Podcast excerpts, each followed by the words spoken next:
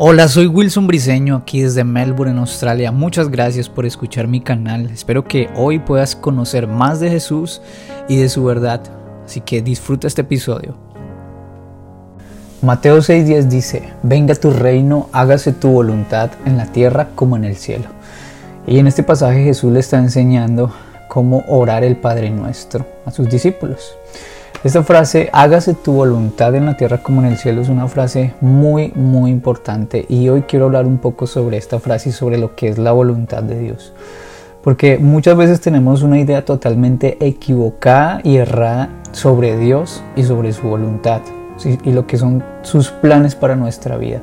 Oramos y le pedimos algo a Dios y decimos la famosa frase, Señor, si es tu voluntad, Señor, si es tu voluntad, sáname. Señor, si es tu voluntad, prospérame. Señor, si es tu voluntad, que me vaya bien en esta entrevista.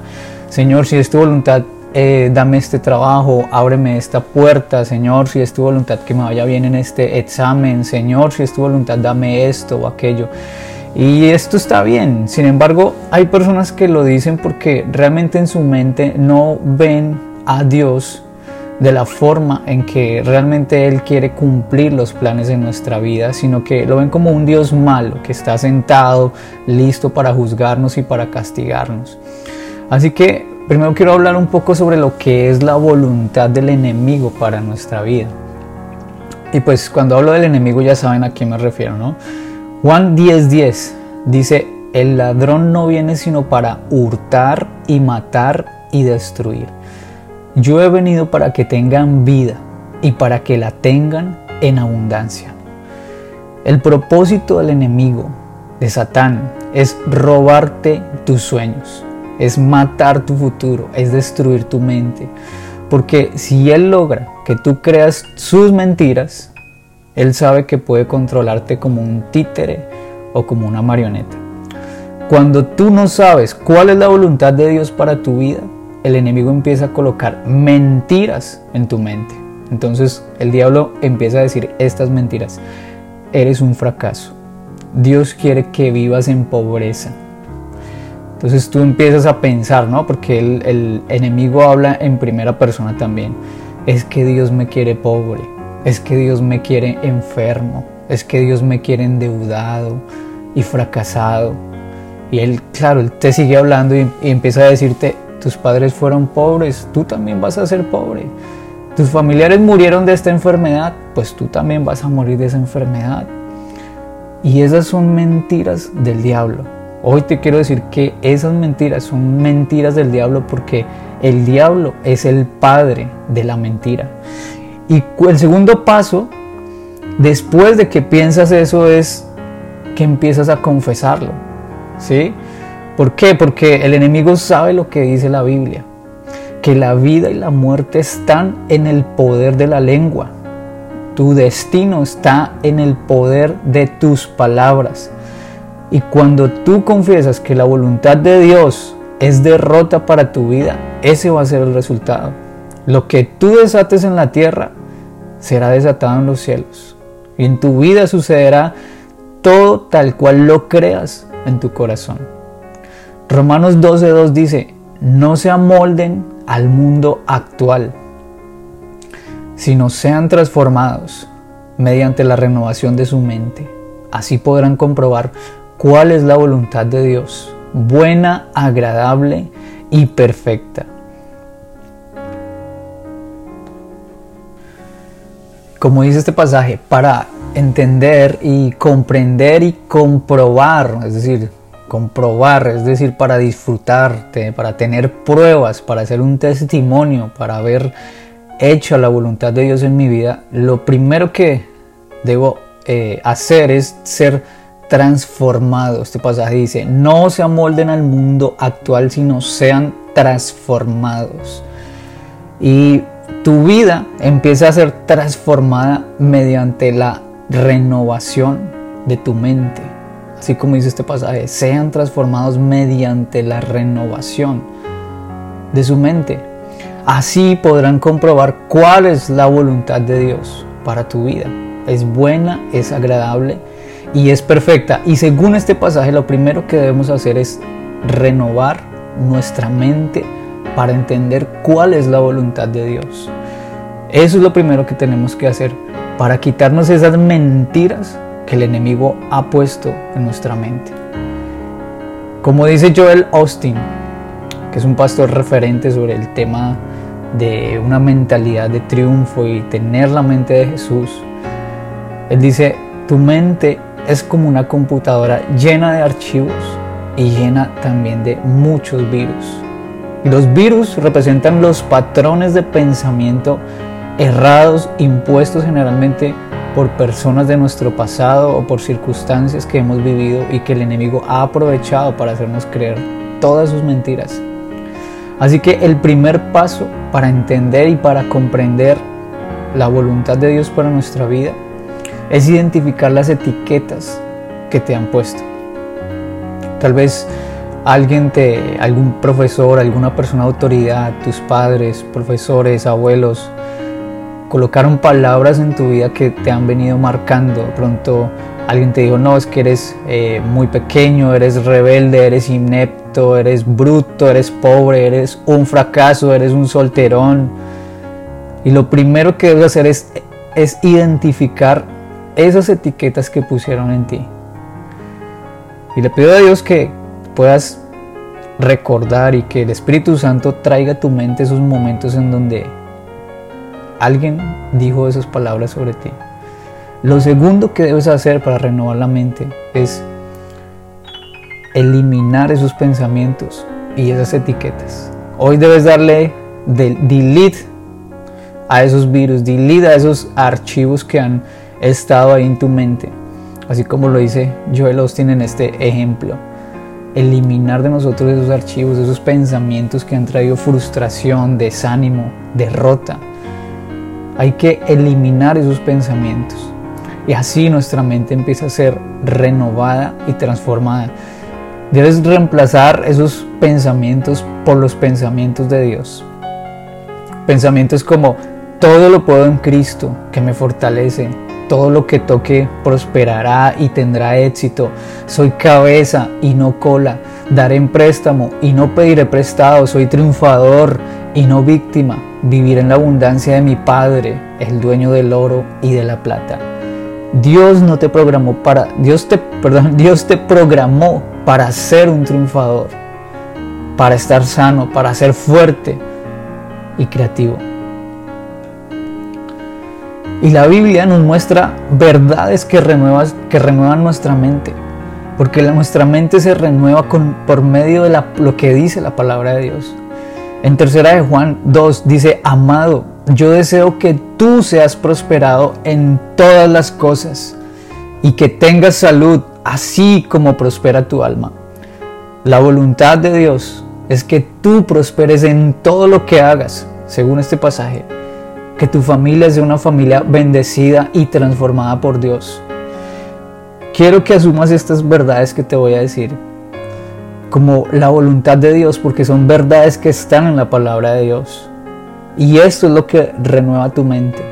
le pido a Dios que renueve tu mente en este momento y que puedas entender estas palabras. Dios quiere que seas el mejor en tu trabajo, que seas el mejor en tu estudio, en tu carrera, en tu colegio, en la universidad. Dios quiere que tu negocio crezca y que se expanda a nivel mundial. Dios quiere que tu ministerio se multiplique y que seas luz a las naciones, que tengas influencia positiva para todos los que te rodean. Dios quiere que tengas una familia que puede bendecir las familias de esta tierra. La voluntad de Dios es que tengas éxito desarrollando el plan de Dios para tu vida. La voluntad de Dios para tu vida es que tengas salud. Dios no te quiere enfermo.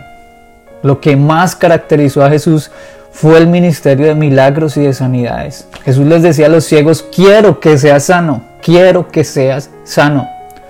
Tu cuerpo es templo del Espíritu de Dios. Dios te quiere con un cuerpo sano para que el Espíritu de Dios pueda fluir hacia los demás a través de ti. Dios quiere que vivas muchos años en esta tierra. Dios quiere que tu alma prospere. Es decir, que cada día lo conozcas más y más y que tengas una relación cada vez más personal con Él y que te enamores más y más hasta que Él sea lo más importante en tu vida. Renueva tu mente hoy. Cuando entiendes que la voluntad de Dios para tu vida es buena, es agradable y perfecta, entonces ahí es cuando la puedes comprobar. Ese es el mensaje de hoy. Y bueno, vamos eh, a hacer una corta oración.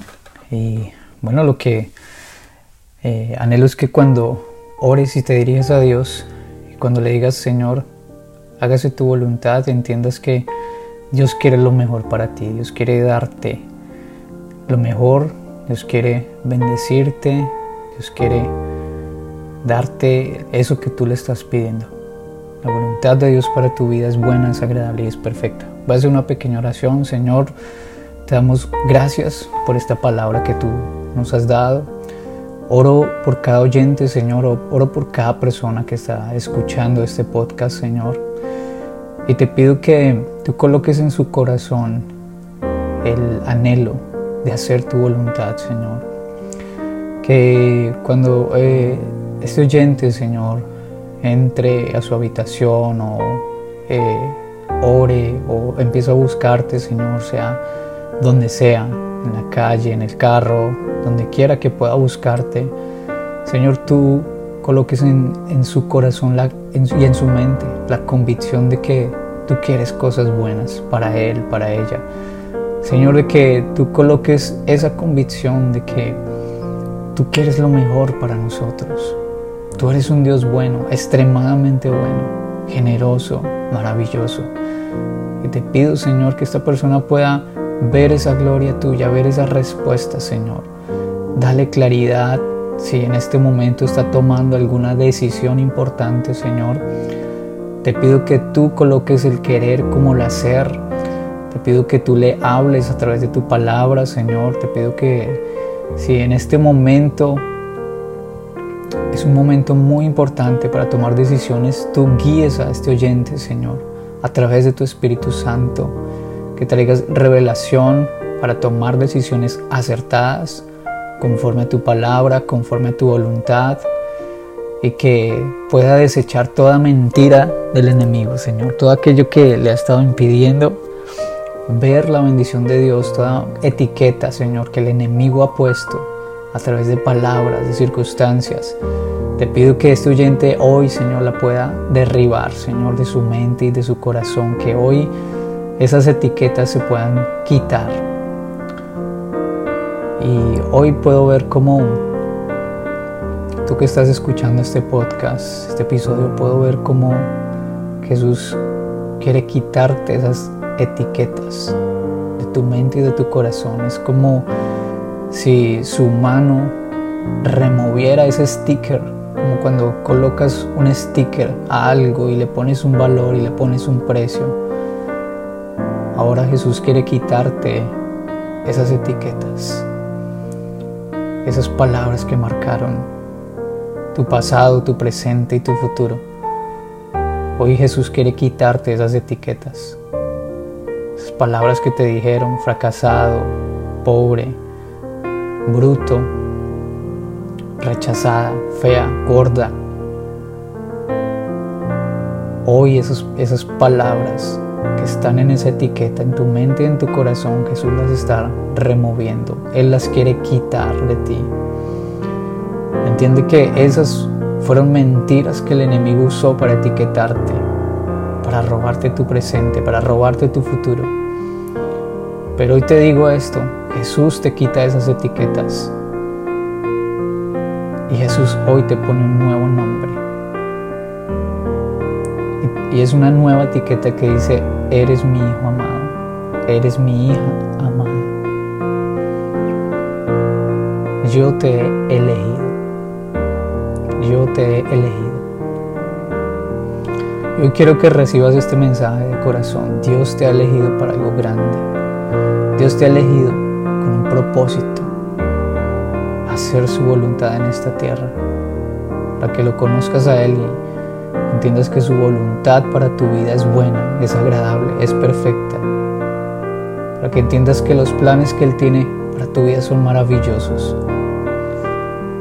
Hoy Jesús te pone una nueva etiqueta. Quiero que la lleves en tu mente y en tu corazón. Eres elegido, eres elegida. Eres mi hijo amado. Hoy Dios te dice, eres, eres mi hijo amado, eres mi hijo amado. Hoy te etiqueto. Y no permitas que esta etiqueta alguien trate de quitarla. Porque Él pone esta etiqueta muy dentro de tu corazón. Es una etiqueta que actúa también como un escudo y que no va a permitir que esas palabras que te hieren y que te etiquetan, que te, que te ponen esas personas, lleguen a tu vida. Hoy tienes un escudo y es la palabra de Dios para tu vida. Yo te he elegido. Señor, y gracias te doy por este oyente. Bendigo este tiempo, Señor, y declaro que tú tienes grandes cosas maravillosas para esta persona que escucha este episodio. Gracias, Señor Jesús. Gracias Señor, amén, amén y amén. Y un abrazo y no te pierdas el siguiente episodio, será la continuación de lo que es la voluntad de Dios para nuestra vida, también va a estar buenísimo. Un abrazo, que Dios te bendiga, bye bye.